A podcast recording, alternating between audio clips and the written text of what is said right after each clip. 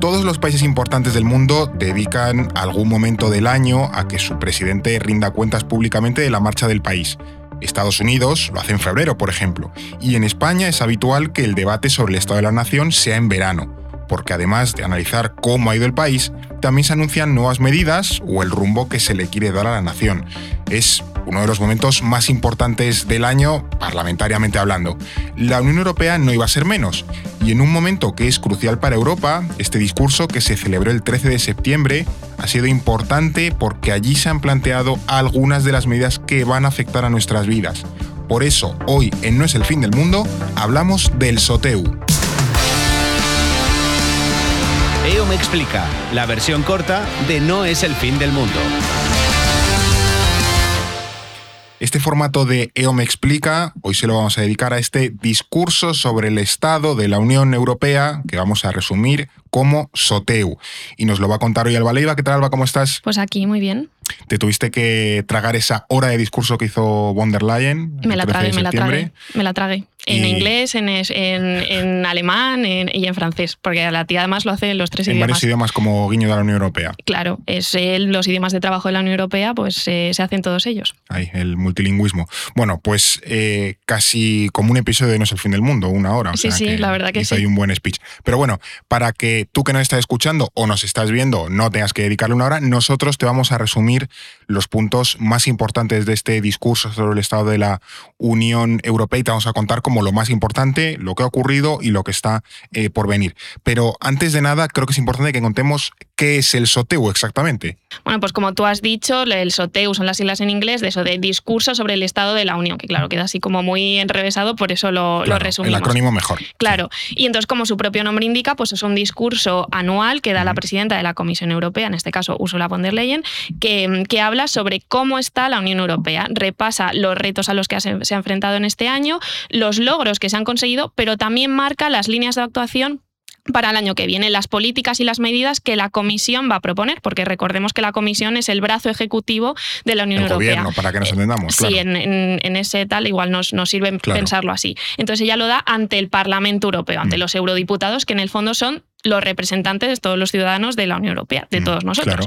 Entonces, pues es una forma de rendir cuentas y también de, plantear a qué, a qué nos vamos a enfrentar en, este, en estos próximos meses. Y es también uno de los momentos estelares del año para la Unión Europea, es uno de los highlights de la temporada parlamentaria europea. Claro, porque además está, se hace ante el plenario del Parlamento en mm. Estrasburgo, es un momento en el que pues, la presidenta presenta sus líneas de actuación y eso es, es un momento importante porque bueno, pues vemos a qué nos ponemos a tener y también vemos cómo reflexiona la comisión sobre a qué se ha enfrentado el año anterior. Entonces eso es importante. Sí, porque además este periodo de, que es un lustro, cinco años, de 2019 a 2024, han pasado muchas cosas y que ha tenido que gestionar la Europea.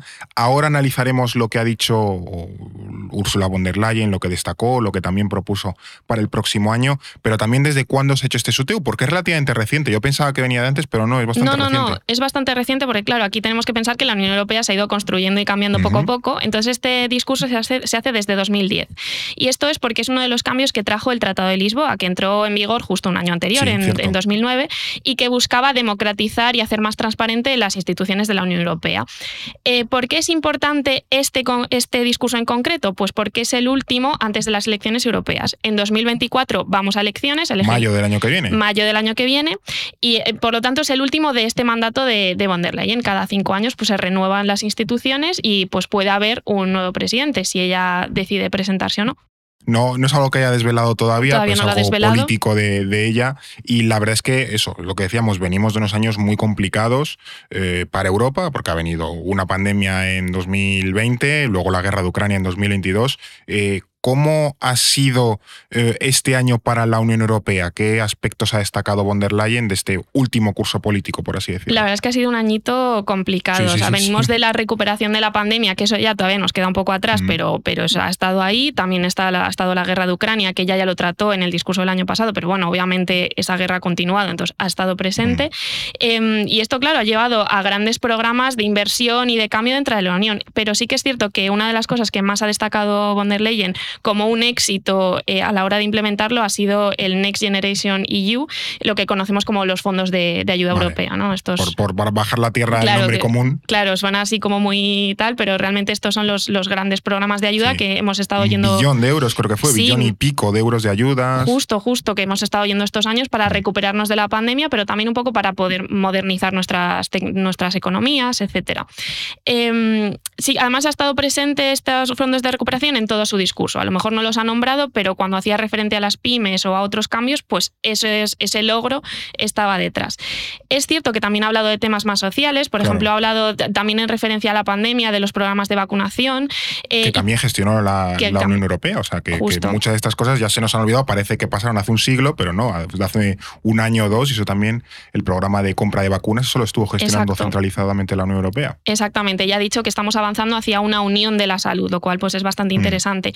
Y sobre todo ha destacado los avances en igualdad de género con la ley que asegura la igualdad salarial, que es un, es un logro de este año.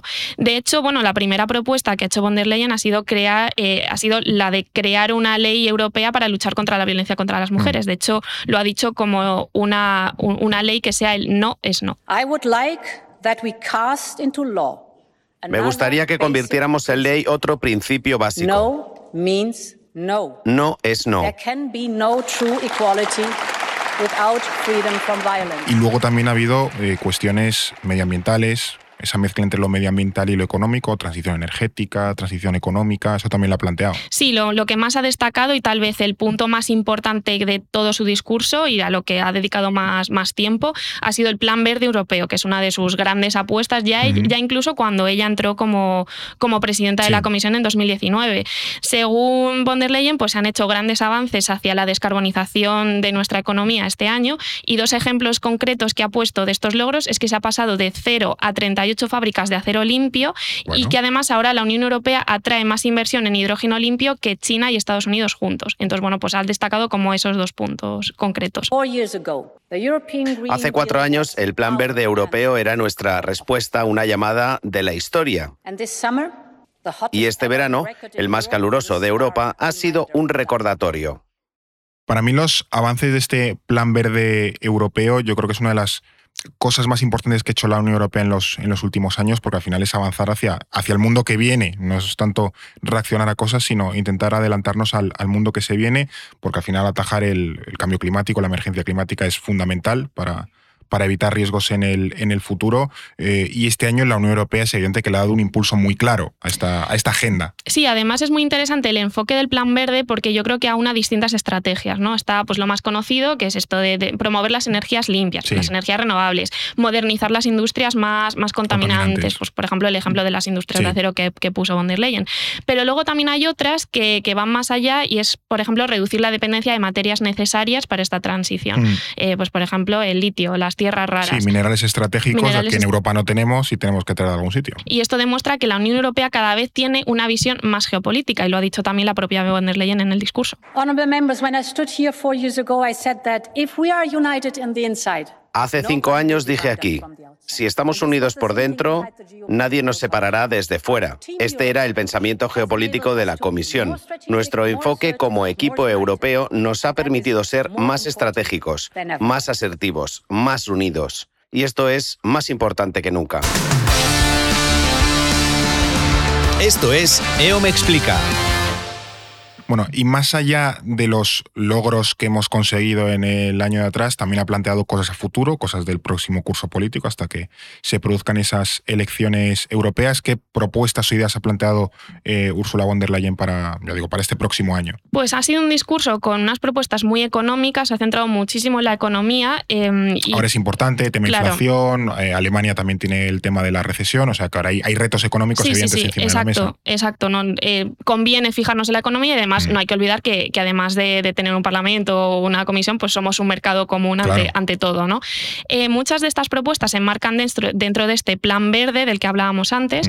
De hecho, van a lanzar un paquete de inversiones en energía eólica para afianzar el desarrollo de esa energía. Esa ha sido como una de las propuestas concretas a avanzar eh, dentro del plan verde dentro del año que viene. Eh, también se van a poner más duros con sus competidores porque van a impulsar una investigación de subsidios a China en el, en el sector de los coches eléctricos. Por lo visto, pues según la Unión Europea, eh, China está eh, subvencionando, la, industria del coche eléctrico, pero de una forma que ya raya la competencia desleal. Entonces quieren investigar si, si están compitiendo en, en condiciones si se está jugando con trampas, básicamente, que es el, el dumping este, que es algo que la Organización Mundial del Comercio dice, oye, cuidado con esto, eso es una práctica que los países tienden a, proteger precisamente por eso, que no es una competencia pues, desleal. Pues eh, Ursula von der Leyen ha dicho que se van a poner más duros en esto.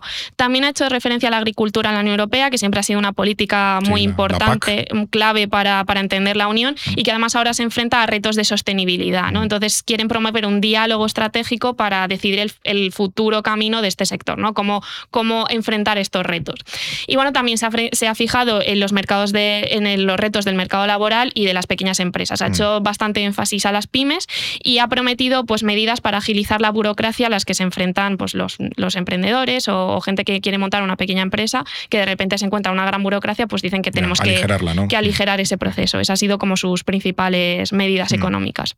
Y luego también creo que he hecho alguna referencia a la inteligencia artificial, porque es uno de los grandes retos que se propuso la Comisión Europea eh, para estos años. Ahora tenemos a las grandes tecnológicas, Google, Microsoft, eh, Meta, me iba a decir Facebook, pero bueno, Apple y tal, que oye, que esto de inteligencia artificial va para arriba, es claramente una de las grandes tecnologías a futuro y hay que ponerle cierto, cierto coto. Sí, justo ellos han dicho que quieren ser un referente en, regulación de inteligencia artificial. Ya lo fueron con la regulación de cómo se obtienen nuestros datos. Los datos de los europeos están mucho más protegidos frente a estas grandes tecnológicas gracias a, las leyes de la Comisión. Eh, y entonces quieren hacer lo mismo con la, con la inteligencia artificial y van a explorar pues, eh, propuestas legislativas al respecto. Y más allá de la parte económica, también ha habido... Eh, eh, propuestas, ideas políticas y sociales. Sí, eh, a nivel comunitario, lo primero que ha dicho o algo a lo que ha hecho referencia es que hay que hacer efectiva la entrada de Bulgaria y Rumanía en el espacio Schengen. Ahora mismo no, no están dentro, aunque. Schengen es el. O sea, Bulgaria y Rumanía están dentro de la Unión Europea, pero mm. no están dentro del espacio Schengen, que es el que te permite viajar con el DNI, básicamente a cualquier país de la Unión, tú vas con el DNI, pasas y no haces ni cola, ni control de pasaportes, ni nada. Pero ellos ahora sí lo están haciendo. Claro. Entonces lo que dicen es, pues. Claro, que, hay que avanzar hacia estos miembros de la Unión Europea que todavía no pertenecen a Schengen, mm. pues eh, incluirlos, ¿no? También hablando de fronteras, otro de los grandes temas dentro de la Unión Europea es la gestión de la migración y, bueno, pues ha dicho que trabajará para asegurar un flujo de personas seguro, ¿no? Que reforzando sobre todo la lucha contra el tráfico de personas. Mm. De hecho, van a organizar una conferencia internacional al respecto de este tema del tráfico de personas para ver distintas estrategias de cómo combatirlo. Eh, también, bueno, pues obviamente ha tenido palabras para Ucrania, no, los grandes temas. No iba a ser menos, ha anunciado que ampliarán la protección temporal a los ucranianos en la Unión Europea y que se destinarán 50.000 millones de euros para un fondo de reconstrucción del país. O sea, ya mm. están mirando hacia la reconstrucción de Ucrania.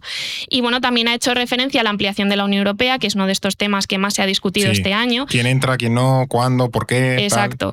Y, entonces, bueno, pues ha dicho que, quieren avanzar hacia ese sentido. Ha mencionado a Moldavia, mm. también ha mencionado a la propia Ucrania y dice que, bueno, no, ha puesto plazos, pero también ha hecho referencia a la, a la ampliación como una política clave para el futuro de, de la Unión.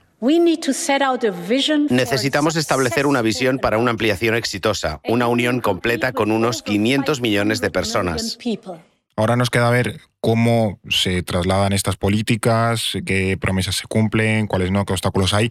Creo que 2024 va a ser un año muy europeo en el sentido de Unión Europea. Vamos a tener que hablar mucho de la Unión Europea, sea por las elecciones, pero van a pasar muchísimas eh, cosas. Yo creo que hemos conseguido explicar bastante bien un poco qué es este discurso y, las líneas maestras que eh, pretende llevar a cabo la Comisión Europea para este próximo año, antes de las elecciones. Muchísimas gracias, Alba, por tu explicación. Gracias a ti. Y gracias también a la Comisión Europea, con quienes hemos hecho en colaboración este episodio. Y a ti, pues que nos estás escuchando o viendo, gracias por, por estar tan atento y nos vemos aquí la semana que viene en eh, No es el fin del mundo. EO me explica en No es el fin del mundo, un podcast para comprender en 10 minutos las ideas y conceptos que mueven la realidad internacional. Producido por The Voice Village, dirección Eduardo Saldaña, conducido por Fernando Arancón y guion de Paula Cámara. Producción ejecutiva Ricardo Villa, diseño de sonido Guillermo Reset, sintonía original Pablo de Diego.